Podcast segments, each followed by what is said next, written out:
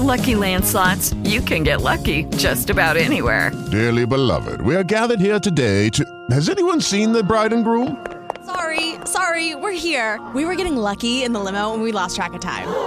No, Lucky Land Casino, with cash prizes that add up quicker than a guest registry. In that case, I pronounce you lucky. Play for free at LuckyLandSlots.com. Daily bonuses are waiting. No purchase necessary. Void were prohibited by law. 18 plus. Terms and conditions apply. See website for details. Lucky Land Casino asking people, "What's the weirdest place you've gotten lucky?" Lucky? In line at the deli, I guess. Aha, in my dentist's office. More than once, actually. Do I have to say? Yes, you do. In the car before my kids' PTA meeting. Really? Yes. Excuse me, what's the weirdest place you've gotten lucky? I never win and tell. Well, there you have it. You can get lucky anywhere playing at LuckyLandSlots.com. Play for free right now. Are you feeling lucky? No purchase necessary. Void where prohibited by law. 18 plus. Terms and conditions apply. See website for details. Oye, este hijo de Alejandro Arcelo y le voy a mentar la madre. ¿dónde está? Dile que me traiga mi maletín. Yo siempre les he dicho, el hijo que se pase verga una verguiza, verguiza, salvaje. Nada más te voy a dar un dato. A los periodistas hay que matarlos a balazos, papá. Hay que matarlos de hambre. Ya te lo dije. Esta conversación en la que supuestamente se escucha la voz de Alejandro Alito Moreno, presidente nacional del PRI, fue dada a conocer por la gobernadora de Campeche, Laida Sansores, en un programa semanal llamado Martes de Jaguar, que se difunde en los canales oficiales de su administración. Además de este audio, Sansores presentó otro, en el que Alito Moreno le ofrece vuelos en su avión privado a una persona que identifica como un doctor. Y de hoy nada más sabes, ¿verdad? ¿Qué otra cosa me puedes hacer? Tú déjame 2040. Chingón, ¿verdad? Sí, de los parpadeos que ya superé. ¿Qué otra cosa me puedes hacer, mi loco? Y yo digo que empezar como con un estimulante que me hace como ir pensando esta parte. Tómelo. Y esa que venga, pues cada mes, si puedes ser Sí mes, puedo. seis meses. Sí puedo, sí puedo. Pues Tú me dices. empezamos con el primero. Sí. Y yo ya vengo cada mes, una vez al mes a partir de hoy y ya no tiene pedo. Bueno, pues de ese, te lo voy a poner una doctora que es la experta en eso, pero son como 20 minutos de aplicación, ¿está bien? Está bien. Yo como que ahí vengo. Ya está, no pasa nada, papu. Oye, me debes lo de Campeche, ¿eh? Pero ya, te- ya, mira, tú dime con quiénes quieres ir, cuatro o cinco, yo te pongo mi avión. Vas, llegan, tú te vas a de huevos. Sí ya. Ya, Ya me dices, todo. un jueves, viernes, tú me, con, haz de cuenta el lunes. Te hago publicidad. Me hables, mi soy El Alito. Campeche es lo máximo, me tomo fotos, la pongo en un por ejemplo, tú me hablas, mi salito, voy con cuatro personas, cinco personas. Yo te voy a arreglar todo. Tú no te preocupes, te lo vas a pasar increíble. Órale, Chingón. entonces ya me voy. ¿no? Ya. Alejandro Moreno ha respondido que estas grabaciones fueron obtenidas ilegalmente por Laida Sansores y aseguró que están editadas para conformar un montaje y sacar frases de contexto. Todo esto, según el priista, por la molestia que tiene Morena con su partido por haber votado contra la reforma eléctrica del presidente López Obrador. Hay que recordar que Alejandro Moreno fue gobernador de Campeche de 2015 a 2019, año en el que pidió licencia definitiva del cargo para dirigir al tricolor. Desde su juventud se ha desempeñado en varios cargos partidistas al interior del PRI, de la mano de los presidentes Roberto Madrazo, Beatriz Paredes y Pedro Joaquín Caldwell. Y aunque en algún momento su supuesta cercanía con el presidente López Obrador le valió el apodo de Amblito Moreno, lo cierto es que en las últimas semanas se ha mostrado como un crítico de la administración federal y se ha dejado ver en fotografías con los empresarios Claudio X González y Gustavo de Hoyos, con quien está conformado la Alianza Va por México, junto con el PAN y el PRD. Usando la retórica del presidente, Alejandro Moreno dijo apenas hace una semana que López Obrador irá al basurero de la historia y denunció que en México han muerto más periodistas que en la guerra de Ucrania. Además, desde diciembre de 2021, algunos sectores del PRIismo han intentado destaparlo como candidato a la presidencia de 2024. Yo tengo 46 años de edad, aunque parezca de 18 como ustedes, pero he sido nada más tres veces diputado federal, senador, gobernador, presidente del PRI, presidente del partido a nivel nacional. Entonces todos estamos listos. Al final del camino lo que se necesita es un buen cuadro, un buen liderazgo para enderezar el rumbo del país. ¿Qué significa que un dirigente político nacional se exprese así de los periodistas? ¿Qué implicaciones éticas y legales tienen estas grabaciones para Laida Sansores? ¿Qué le depara a Lito Moreno en el 24?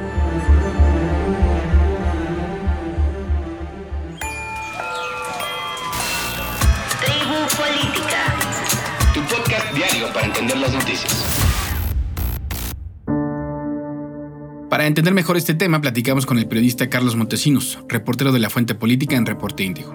Recuerda que puedes escribirnos a audiocentro.radiocentro.com para sugerirnos temas que deberíamos cubrir, dudas o recomendaciones que tengas de este programa. Gracias por escuchar.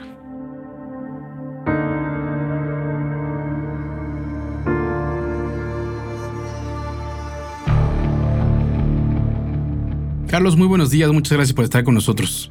Muchas gracias, Mauricio. Quiero comenzar preguntándote qué significa para los periodistas que el presidente de un partido político diga que a nuestros colegas hay que matarlos de hambre. Lamentablemente es una confirmación de algo que ya sabemos, que el gremio periodístico en general pues está desamparado en cuanto a las actitudes y las acciones de la clase política.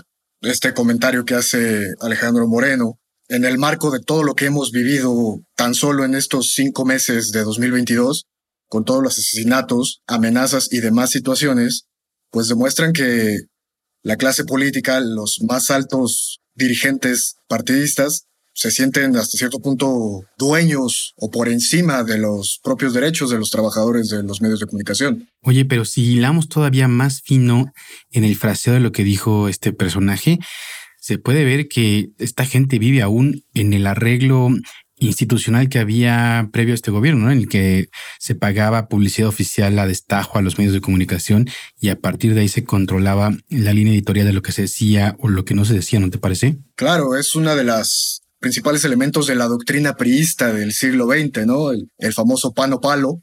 Pues esto es lo que a lo que se arriesga la gente que trabaja en el periodismo. O te alineas o te alinean. No hay punto medio.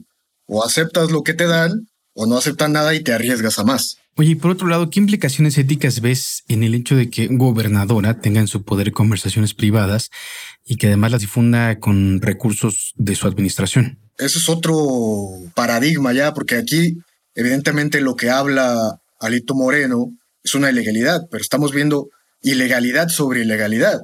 De acuerdo a la ley, solo se podrían haber intervenido las comunicaciones de Alejandro Moreno si hubiera una orden judicial para hacerlo, si tuvieran la autorización porque está bajo investigación, porque está sometido a proceso, por distintas causas.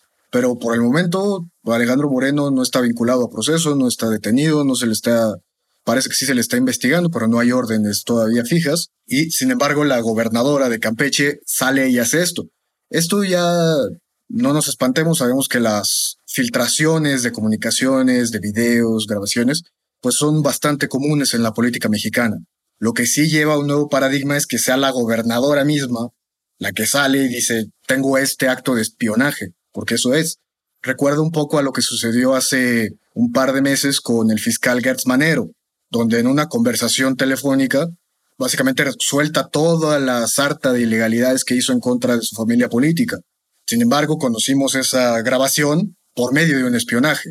Es decir, es una ilegalidad sobre otra. Alejandro Moreno ha intentado posicionarse como un presidenciable rumbo a 2024. ¿En qué posición piensas tú que lo dejan ahora estos audios presentados por Laida Sansores? Pues mira, en este momento hay que ver los dos panoramas. Desde la oposición, le acaban de dar una gran plataforma porque ahora tiene esta excusa de, de hacerse llamar perseguido político, de la opresión, el autoritarismo, la dictadura, bla, bla, bla. Y en ese aspecto, pues lo ponen casi empatado con Ricardo Anaya, ¿no? O sea, son los dos perseguidos de López Obrador. Pero saliéndonos de la oposición, realmente lo deja en una situación paupérrima. Es decir, hace un año su partido perdió todas las gobernaturas que trató de defender, incluyendo su propio estado, un estado que jamás había tenido alternancia. En estas elecciones de este año, vemos que el panorama es bastante similar. Hay una lucha interna en el PRI, ya ni siquiera entre facciones, entre mismas familias. Vemos lo que está sucediendo en Hidalgo con los Moreira. Encima de todo, vemos a un Alejandro Moreno que cada vez tiene pues menos partido enfrentar esta situación. Realmente el PRI se está convirtiendo en un partido de Alejandro Moreno y a su vez Alejandro Moreno no tiene mucho alcance ya en el grueso de la población. ¿Te parece a ti que la actitud del presidente hacia los periodistas en la conferencia mañanera influye en cómo los tratan otros actores políticos? Tú eres de Jalisco y hace muy poco vimos a, más bien no muy poco, hemos visto muchas veces en los últimos dos años a Alfaro tratar a los periodistas con numerosos adjetivos, regañarlos en conferencias de prensa cuando no está de acuerdo con una pregunta. ¿Te parece que esta actitud del presidente López Obrador influye, como te digo, en la manera en que se les da un trato en otras partes de México? Qué bueno que mencionas el tema de Alfaro y cómo, pues básicamente entraron al mismo tiempo Alfaro y López Obrador, ¿no? Lo que vemos eh, en el tema de las conferencias mañaneras y la reacción que está generando en la oposición y otros lados es como una suerte de confirmación de que la forma en que los políticos, la clase política, los gobernantes tratan a los periodistas está, entre comillas, bien vista siempre y cuando se haga a puerta cerrada, en llamadas por teléfono como Alito Moreno, entonces, en el momento en que sale López Obrador a la mañanera, entonces es mal visto y es criticado, pero es algo que todos hacen. Realmente no, no hay muchos que se puedan salvar. Me acuerdo casos que en Chihuahua, que el gobernador Corral detuvo a un periodista porque le tomó fotos jugando golf, cosas por el estilo. Lo que sí vemos es que el presidente pone el ejemplo. El Ejecutivo Federal marca hasta qué grado se puede llegar. Presidentes anteriores, Calderón, Peña Nieto, era muy, había mucha costumbre de censura, pero pues tratando de hacerlo lo más opaca posible, ¿no? Ahora hay una confrontación constante y pues eso también se permea en otros lugares. Entonces sí habrá un vaso comunicante entre este discurso de la prensa fifí, la prensa sicaria y esto de hay que matarlos de hambre. Claro, claro. La fraseología que hace Alejandro Moreno pues tampoco es muy distinta de cosas que hemos escuchado en la mañanera. Muerden al que les quitó el bozal, ese gallo quiere más, son cosas que se dicen constantemente en la mañanera.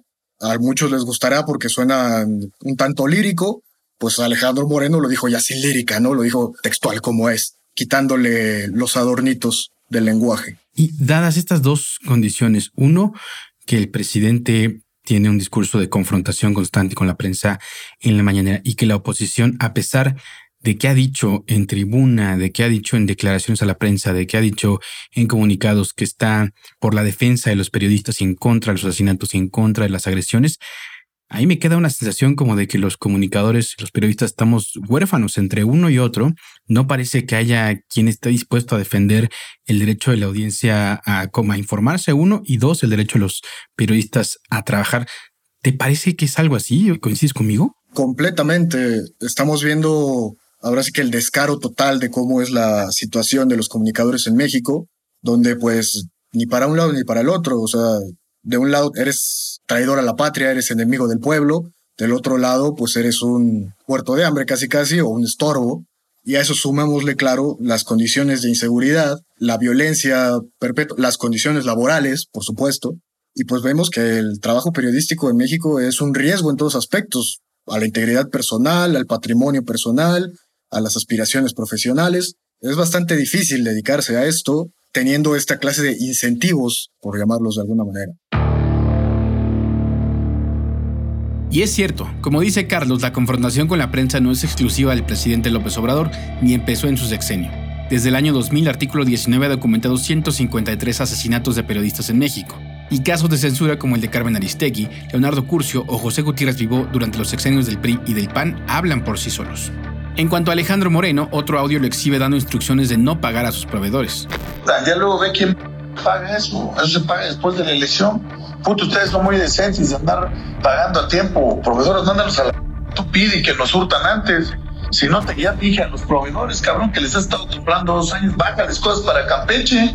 Luego 70 mil. A Eduardo Barri y 540 que le di Albas. Ok, quedan 5. Con 922 más 400 de ahorita, 6320. Ok. Ponle aquí cuánto le falta a Pablo para que le liquides todo. Ok. 400 pesos creo era, ¿no? Ahorita veo, es que yo no traigo la red, a mí nada más me trae el bar los recibos y No, Pablo, Pablo, este, aviones. Ah, y dos millones. Sí, sí, sí. Se daban, creo, 300 una madre. Sí, 456. Págale y a la verga. Nada, yo no vuelvo a pagar nada de que me digas de Te pago. rentas a menos. No, no, al menos yo te diga, y ya el avión lo paga Pablo, combustibles y esas mamás. Sí, yo se lo estoy dando. Estos audios ya provocaron dos reacciones importantes.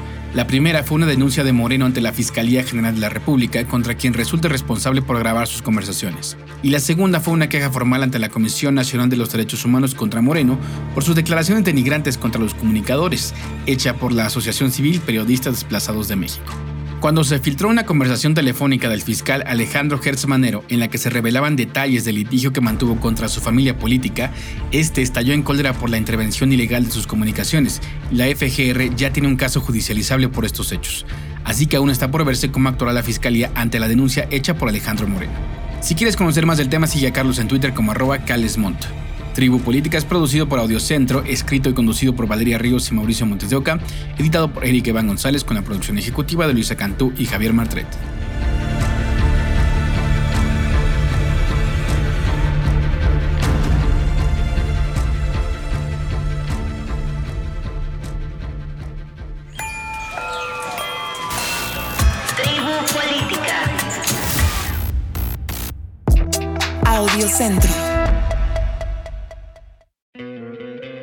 ¿No te encantaría tener 100 dólares extra en tu bolsillo? Haz que un experto bilingüe de TurboTax declare tus impuestos para el 31 de marzo y obtén 100 dólares de vuelta al instante. Porque no importa cuáles hayan sido tus logros del año pasado, TurboTax hace que cuenten. Obtén 100 dólares de vuelta y tus impuestos con 100% de precisión, solo con Intuit TurboTax. Debes declarar para el 31 de marzo. Crédito solo aplicable al costo de la presentación federal con TurboTax Full Service. Oferta sujeta a cambios o cancelación en cualquier momento.